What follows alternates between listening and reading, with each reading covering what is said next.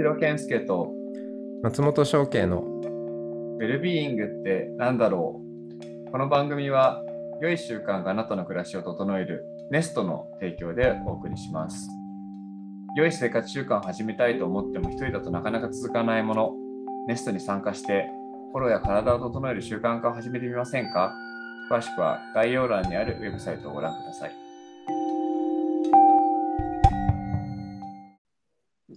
今日もよろしくお願いします。よろしくお願いします。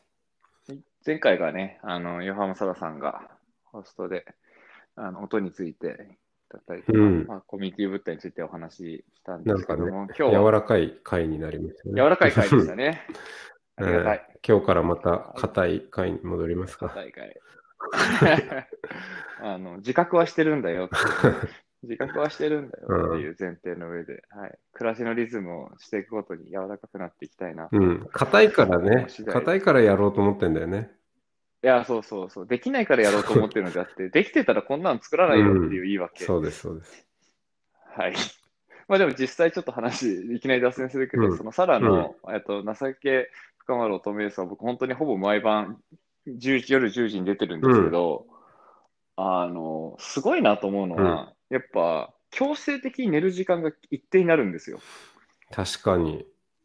あのね、10時にやって10時半に終わって、まあ10時、30分間、まあ30分間じゃないですけど、まあでもシンキングボールとかクリスタルボールをちゃんと聞いたりすると、もうなんかフラフラ状態になってほぼ寝落ちなんですよ。うん。感覚的には。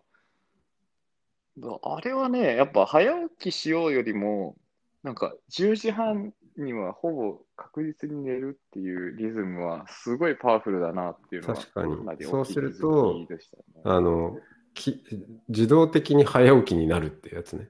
んそうそうそうそう。だからは、早く起きようじゃなくて、早く寝ようの、早く寝よう側を、こうやってルーティン化するとすごいいそうだ。そうだよ。うん。しかもなんかね、10時にどうせ休ま、あの、10時にどうせトーンが下がるから、10時ギリギリまでなんか、変な話、仕事とかしてても、うん。なんかね、そこで一気にスイッチがオフにできるって思うから、なんかね、意外とね、いいなってう思う。ん。そうだよな。夜更かししちゃうんですよね。じゃあ、ようこそ。うん。そうだね。早、早起きをしようじゃなくて、早寝をはいすればねうん。いいんだ。うじゃあ、まずはそ体験説明会からお待ちしていますので。りゃそうはい。はい、ということで、えっと、じゃあ今日は何のいや、話をしましょあの。まあちょっとね、最近やろうかなと思っていることを、そおい、う、まあ、健介君に相談してみるのも面白いかなと思って、ああ、ででで相談というか、うん。ぜひシェアお願いします。あのーまあずっと、こうしてポッドキャストをやっていること自体もそうだけど、あの、ん。音に、えーはい。関心を持ち、で、音っていうのは波であり、まあ、周波数とか、うん。うん、で、えーリズムも関係してきて、うん。うん。で、まあ、そもそもうんネストでやってることも、えーリズムを整えるとか、なんか、そういう周期性っていうの？うん。はい。まあまあ、その波、まあ、それが音に現れたり、うん、習慣として現れたり、うん。まあ、いろいろな現れはあるんだけど、まあ、そこら辺に、えー興味を持っていて、うん。で、あの、最近ちょっと、なんとなく、えー親しく、親しくもす、した、してるし、あと、いや、本当すごいなと思う。まあ、サイエン、サイエンティスト、マッドサイエンティストに近いと思うんですけど、光吉俊二先生というですね、えーまあ、はい。人がいて、で、光吉さんが、はい。えーまあ、今、一番研究してるのは、 theory of everything。うん。うんあの、すまあ、大層な理論の名前で、ううんん。う全ん。て万万物の。法則を、でも本当にあれはすごいと思うので、まあ多分これからまたそれすごく話題になる局面が来るんじゃないかなと思うんですけど、その前に研究してたのが、うん音声感う情ん分析っていうので、声でその人の感情がわかるし、で、今、あの、はい。東大まあ、三石さん自体が今、東大で研究をしてるんですけど、准教授で。うん。でそのその関連で、えーっと、工学部とか、あと医学部とかで、病気がわかると、うん。声を、うん。うん。で、ちょうど最近またね、あの、これも MIT のニュースで、えーコロナにかかった人の咳をめめちゃめちゃ集めて、咳の音をめちゃめちゃ集めて、で、はい AI で解析したら、あの、咳の音だけでコロナかどうかが98.5%わかるって今ニュースが出てて、今アプリ開熱い発開発中らしいんで、PCR よりよっぽどいいじゃんっていう話なんですけど、すごいですね、ねすごいよね。うん。わ、でも、わかる。わかるうんありそうだなって思うでしょ。いや、なんかあれですよね。なんとなくの感じ、あの、なんとなくの所感で言っても、なんか声で、あ、この人今日元気ないのとか元気あの、わかる感じももちろんするし、なんか前回の回でね、それこそブッダの一個の諸説で、ああしか言ってないけど、すべてみんなが伝わったみたいうん。な話とかもしてたりするから、なんかすごいですね、そこの話は。科学に紐づいて。で、まあそうなると、かなりそのうん。音声に関する分析技術っていうのは、もうかまあ、かなりの精度で完成の域に達してるわけですよ。うん。まあまあ、何をもって完成というかわかんないですけど、まあ一定のねまあ一定程度のね、うん。うん、うんうん。使える、かなり、うん、その、ところまでは来ていると。で、まあ、判別がかなり分析に関してはって話ね。分析についてすごいこう。進化してるってことですね。ただ、あのーまあ、それをじゃあ持って、うん、うん。ああなたちょっと鬱っぽいですねと。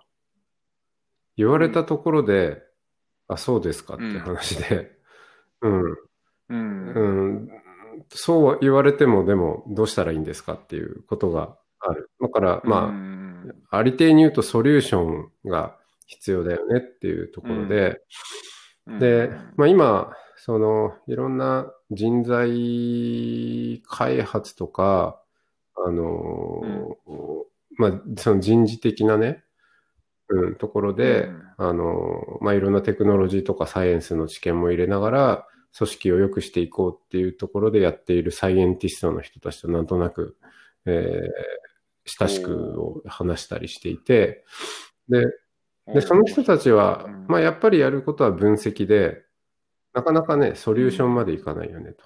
で、ただまあ、その、音に着目したときに、えーまあ、割とそのよく組織でやられるのは、音声文字解析。その、はい。なんだろう。じゃあ、このオフィス空間に、えー職場の人間関係の中で飛び交っているポジティブワードとネガティブワードを抽出して、うん、ああ、はい。なんか、うん、疲れ、あそうそう、意味の意味をね疲れたとかね、うん。うん。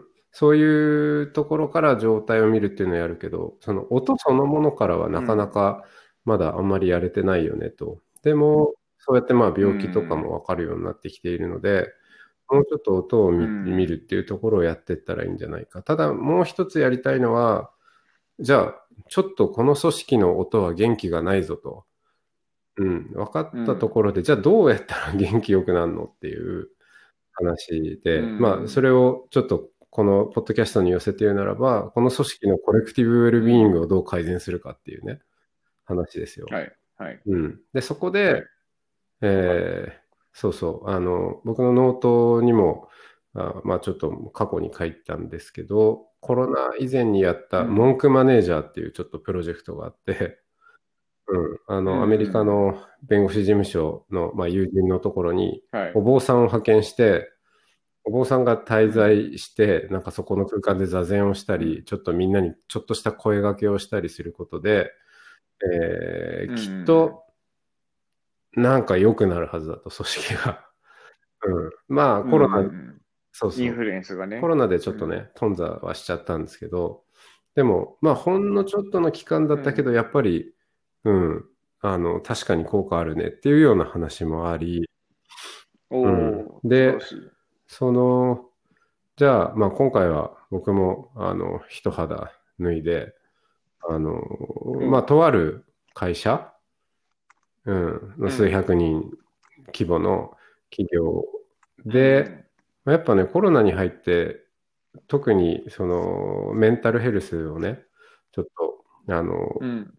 崩しちゃう人が増えているので、うん、まあ、うん。別にその人たちのためだけってわけじゃなくて全体なんですけど、そこにどういう働きを、かけをすることによって、その、うん。うん、コレクティブウェルビーイングが向上するのか、うん、まあ、それを、うんそうですね、まあ、象徴的には、た、た、多分対話とか、あのー声にまつわる、うーん、なんて言うんだろう。うん。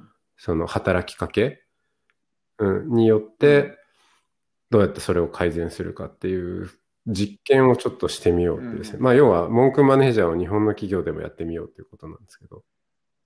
オンラインですか？えっとね、うん、オンラインベースでやんないと、うん、あの、うんまあ今の状況なので難しいっていうこともあるし、まあそれはそれで録音もできるから、あの、まあ分析的にはいいかもねっていう。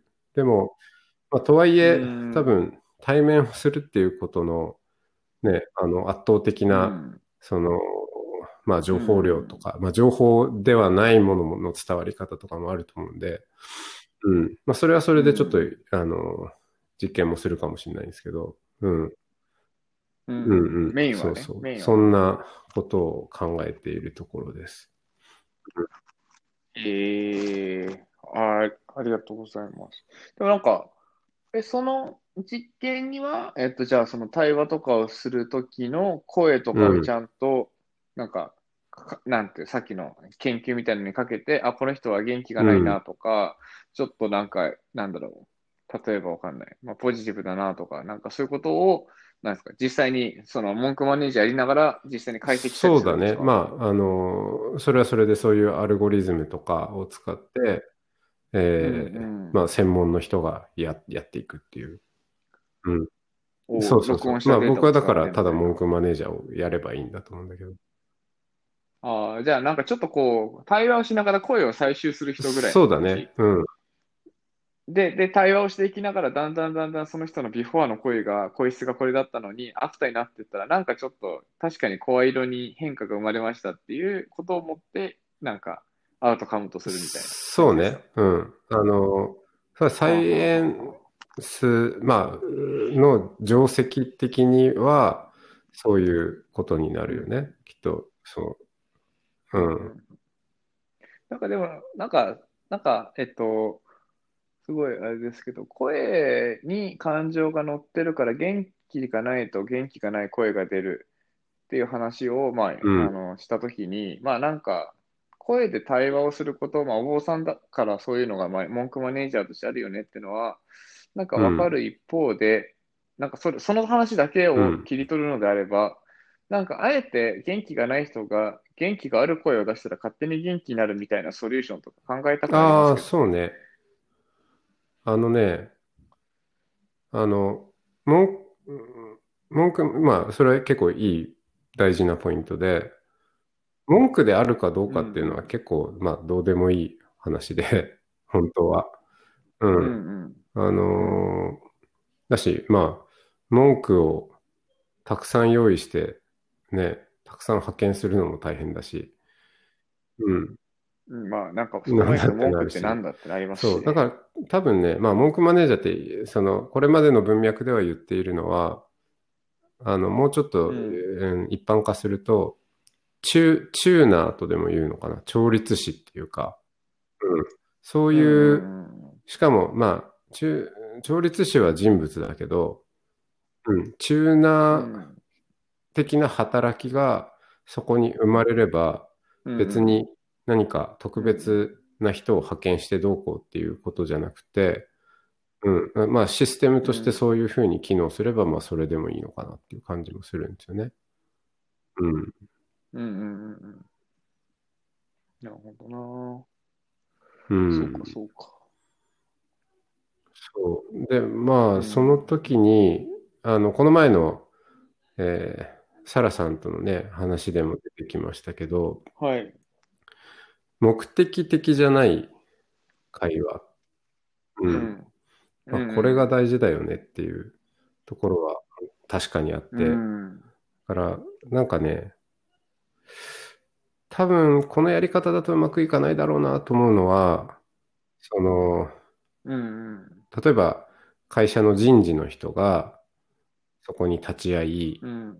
まあ、ちょっと元気のない人を連れてきうんて、で、文句マネージャーと合わせて、うん。で、うん。そうそう、どうやって良くしようかっていう、いう目的のもとにやるのは、うん、多分ね、うん。まあ、今やりたいと思ってることではないんですよ。うん。まあだから、会社の中でどうオアシスを作るかというか、お寺を作るかってことですそうだね。会社という街があったときに。うん、で、うん、うん。だから、それって、うん。なんか、だから、会社という街があって、うん。なんか、そうだな。いや、まあいい、まあ、全部オンラインで完結してるとして、自分の家があって、まあ、それで会社というところにもアクセスをして、で、こうなんだろう、自分の中のオンライン上の街みたいな時に家と、なんだろう、仕事場をワンクリックで移動してるっていう時に、お寺にも行きたくなるってことですよね。そうね。どういう時間に行くんですかね。まなんか、強制させたら意味がないっていうのはわかるから、強制させないで、そこにおのずと足を向か,、向かせるっていうことの、なんかね、感じが、うまくデザインできるといいですね。なんか、オフィスに、オフィスあ、のお坊さんとわかりやすいじゃないわですか。かりやすいよね。わかんないけど、うん。あ明らかに異質な人がいるっていうのが、こう空間を通して、なんかバイブレーションが伝わってくる気がするんですけど、オンライン上ってね、なんか特に、なんだろう、うん、行かなくていいよっていうところの、ところに行くっていうのって結構、なんだろう、そこにポンといてもダメで、なんかカルチャーと紐づかなきゃいけないそうだから、なんかどうなのかみ聞いてみたいですね、その後、う実験ん。結果が。そうね。だからフィジカルもちょっとやってみたくはありますよね。ただね、こうの、ん、えーまあ僕も一応20年弱文句をやってきたので、いろんな人と対話をすることもあるんだけど、うん。まあ特にそうだね。本当まあ目的なく、うん、話して、うん、で、その人に変容が起こるっていうことは、まあまあ、まあまああるんですけど、うん、うん。大体方向性として、例えば会社で働いてる人だと辞めるっていう方向に行くよね。行きそう、行きそう。うん。まあ、大体行きそ。そううん。ああ、でもね、それで言うと、あの、僕は本当にそれは、う。うん。あの、いいと思ってて、なんか、明らかに、ちょっと話、今の話だけでちょっと脱線するんですけど、あの、やっぱり、明らかにその、サラリーマン、スーツを着たサラリーマンと日本の大手企業が、日本という経済をなんか率先するっていう事態は、まあ、うん。誰が見ても終わりつつあるっていう中で、なんだろう、まあ、資本主義っていうものの限界が露呈されてるよねっていう話も含めて、なんか今、かっこいい企業って、まあ、もちろん地球の環境を考えようとか、SD うん。SDGs は微妙だけど、まあ、うん。SDGs みたいなものに、こう私たちの目標合ってますとか、うんもしくは B コープですみたいなうん。話とか、まあいろいろあるじゃないですか。うん。うん。なんか今いけてる企業って。なんかその時に僕結構その組織面においてこれ結構本当に一回一時期やろうとして、まあ、結局実現しなかったんでただの構想なんですけど、やっぱすごいかっこいい会社ってその自分の余ってるお金使ってどれだけポジティブに人を辞めさせられるかに予算を使える会社は結構かっこいいってい認識されるんだろうなっていう気がしてて。なんか、脱成長っていうか、その自立分散型で、まあ、それぞれフリーランスでなんかこうやっていくみたいな時に、なんかこう、ポジティブに解体していく感じ、うん。うん。自分を。なんか、そのポジティブに自社をのスケールとか自社の規模をか解体していくっていう企業が、かっこいいっていう機運が作れたら、結構いいんじゃないかなそうだよねという気がしています。うん。その、えー右肩上がりとか拡大っていうことだけが目、目、うん、のではなくて、ゴールではないと。うんそう。まあなんかある程度のね、うん規模になった会社はっていう意味ですけど、まあ何かこう、なんだろう、やっぱ会社も人生と一緒で、少年の時代もあるし、大人の時代もあるし、老年の時代もあるっていう時に、ちゃんとこう自分たちの会社が今老年、老体であるってことを自覚して、なんかちゃんと生命体として自ら閉じていくみたいなことを決断できる経営者って結構かっこいいと思うんですけどね。本当だからその、例えば、まあ、文句マネージャーというね、その実験が、うんまあ仕組みがうまくいきますよという、まあ仮にそうしたときに、いや、文句マネージャーが来ると、どんどんなんか社員が、まあ元気にはなるんだけどやめてくんだよね、みたいな。うん。それって、はいはいはい。多分いい。まあ、いい、いい、いいことで、あのーじゃあ、その、そうやって元気になるっていうことは、まあ、これまでのちょっと文脈に、即して言えば、まあ、正気を取り戻すでもあり、うん、まあ、その自立していくでもあり、うんじゃあ、そういう人がうんうんうん改めて、まあ、フラットに選択肢を見たときに、よし、じゃあこの会社で、うんうん。がやってみようかって思えるような会社でないと、うん、もはやそれ、あの、先ないですよと、うん。その、なんか目、目先のところで、あのーなんだっけ、離職率をね、うん、ちょっと、まあ、低く、低く抑えようとかって、いくらそういうことをやったところで、うん。どっちにしろ未来ないですよっていう話だよね。うん。うん。うんうん。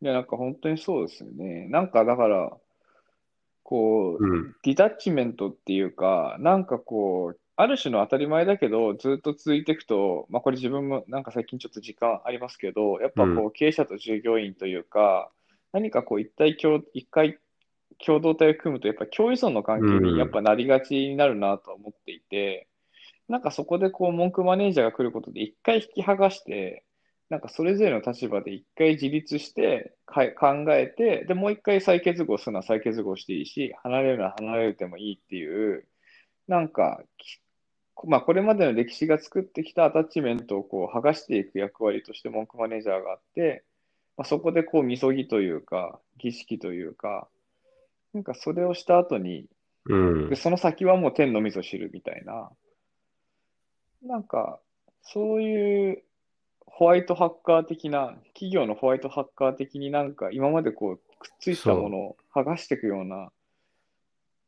働きをするっていうことまで経営者が分かって文句マネージャーを引き入れてくれるんだったら、いや、文句マネージャーが来たから社員が半分になったっていうのがうん成功だって思えるっていう期待値で入ったらすごい面白いですよね。そうだね。まあ、経営者的にはすごい辛そうだけど。うん。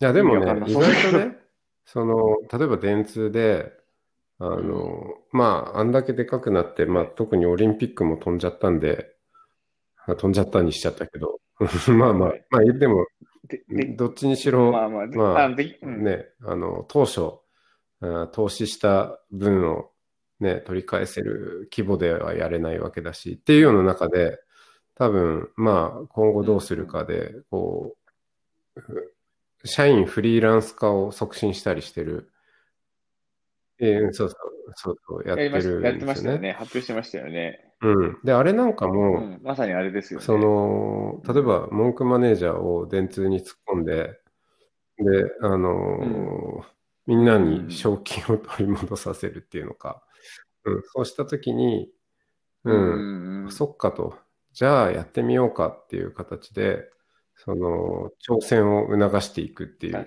仕事ってなんか結構これからあるんじゃないかなとも思うんです。あうん、あ、あるある。全然あると思う。やっぱりうん共依存から剥がれていくのって怖いから、そこの恐怖を、いや、君は今怖がってるんだよっていうふうに、ちゃんと客観的に伝えてあげるだけでハッとさせられると思いますもんね。あるある。それはあると思いますよね。まあなんかだから、辞めさせたいときにポジティブに辞めさせ。る役割かもまあ、それしれないですね。を別にリストラとかそういう話じゃなくて、ね。リストラとかではなくて、うんその人の人生がより輝くものになるために、会社がコストをかけて、あなたがちゃんと自立して、あなたの選択をもう一回うん。できるようにするっていう、なんか、機会はあるし、なんかそこに、そこに機会を得た人は、あの、もう一回とどまるにしても、なんかとどまるっていう意識っていうか、一回離れて一人になって一週間考えて、もう一回入社するぐらいの感覚にさせられ、させてあげられると、すごい、そうだよね。みんなやった方がいいんじゃないかな。それは、その、リストラとかなると、まあ、その会社が求める人材像とかがあって、で、そこに合うか合わないかで、合わない人から切ってこうって話になるんだけど、でも、それって、まあ、モノフォニックな組織になるわけだよね。うん、この、同じようなことをうん、人たちが、まあ、本当は同じような人たちじゃないんだけど、同じようなことを言わされるカルチャーの中に、こう、ずっとこう塩漬けにされている感じで、それって、まあ、結局長い目で見ると、うん。まあ、確かにある価値パターンで、それをやっていけばとりあえず回回るビジネスですねうん。っていうこともあるとは思うけれども、そんなの長続きしないし、うん。って言ったときに、その、うん、えーなんか、 behind、その会社の論理で言った時の、 behind している人たちに肩叩きのために monk manager を連れてくるとかじゃなくて、うん、もう、うん誰でも、うんうんうん。だ全員肩叩きをするっていう、うん。そう、うんみんなにコーリング一回、一を回叩くってこと届けるっていう。うん。で、一回叩いたときに絶対に抜けたくないみたいな、特になんだろう、依存度が高い人であればあるほど、すごい恐怖で絶対離れないみたいな、その、もちろんね、強制的に退社だよって言われたら、なんかすぐすぐ辞めていくと思うんですけど、いや、今もしかして辞められますよっていうときに、辞めたくないみたいな人って結構いるときに、なんかそこでこうちゃんとうん。冷静に正気を取り戻すような、なんかガ、ガイドとかをしてあげられると、すごい意味のある仕事な気がしますう。まくね、機能すれば。うん。うん。まあ、その話と声色を見るって話は、まあ、なんか、なんとなく遠くの方で紐づいてまあ、るけど、なまあなんで声かっていうと、やっぱ声に本音が現れるっていうね、ことがあって、音声解析だとやっぱね、その人が、あの、組織に、組織って言わされていうん、るテンプレートで、その、要は、組織のあるべき人材を、うんまあ、うーん、演じているっていうところが、やっぱわかん演ないよね、じようとしてるとか。うん。でも声ならわかるだろう。まあ、それってちょっとまあ、危ない技術でもあるけど。うん。うん。うん。まあ、嘘発見器みたいなでもんですからねなん。かその、嘘発見器として、うん。プライバシーがどうこうっていう文脈で使うんじゃなくて、やっぱ本当にその人がオーセンティックに生きているのかどうかと、うん。心の声をちゃんと発しているんだろうまあかっていう。そうだな。うんどっちかっていうと、なんか今聞いてて思ったのは、そのテクノロジーを使うことで、誰でも文句マネージャーになれるって感じかもしれないですね。なんかだって、本当のお坊さんって多分それ分かるはず、わか、わかるでしょ、きっと。なんか、その本音と建前で、まあ、こうこう言ってるけど、本当はこういう気持ちなんだろうな、みたいなところまで、まあなんか、腹ベースでこう、わかっ、理解した上で、なんか多分ダイアログを続けて、おのずと変容に導いてる気がしてて、うん。でもそこは多分対話の数とか質とか、いろんなものの経験がそういう、なんだろう、勘を、なんだろう、養ってると思うんですけど、まあそのテクノロジーがあることによって、まあそこをサポートしてくれて、ああ、こういう本当は気持ちなんだなっていうことを分かって、そのガイドをできるっていうところのハードルが下がるっていうのは、うん。なんかある気がするし、やっぱ究極は、そのテクノロジーを使わなくても分かる対話がやっぱ究極だとは思う。まあ、その対話自体も、やっぱ、その、マネージャーとクライアントっていう関係じゃなくて、多分、お互いがお互いにダイブしていかないと、うんうん、あの、本当に今こう話しているようなところがやろうとしていることは多分実現しないと思っていて、うん。まあ、その意味でも、なんか文句マネージャーっていううんちょっと特殊な人がいて権威化するのはちょっと全然違って、うん。まあ本当はみんながみんなの文句マネージャーになるっていう。まあ、社内、社内ひじりを作っていくみたいなうん。感じですかね。あそうだな。うんまあ、あれですね。今最後にパッと聞いて思ったけど、まあ、それ、僕、ネイティブアメリカンの方のいうんろいろなんかつながりというか、いろんな体験そうだねそうまあ、それ多分そっくりそのままシシャーマンだね。あの、松木さんが言ってるような。うん。そっくりそのままシャーマンだと思いました。むしろ、むしろシャーマン、まあ、もうむしろって言うとあれだけど、なんか、あその役割と俗に言うシャーマンだなっていうのが最後にしっくりきました。うん。まあ、だからやっぱり、まあ、文句マネージャーと言ってもいいし、違う人で言うと、うん今こそシャーマンが必要だみたいなこと言ってる人たちもいるんだけど、まあ、やっぱそういうことだよなっていうことで、なんかこう、そうだね今こそシャーマそう思いますンっていう感じがしましたね。はい。ということで、いや、今日もありがとうあありがとうございました。はいシェアしていただいて、実現したらまた教えてください。やった感じとかをはい、ありがとうございます。はい、ありがとうございました。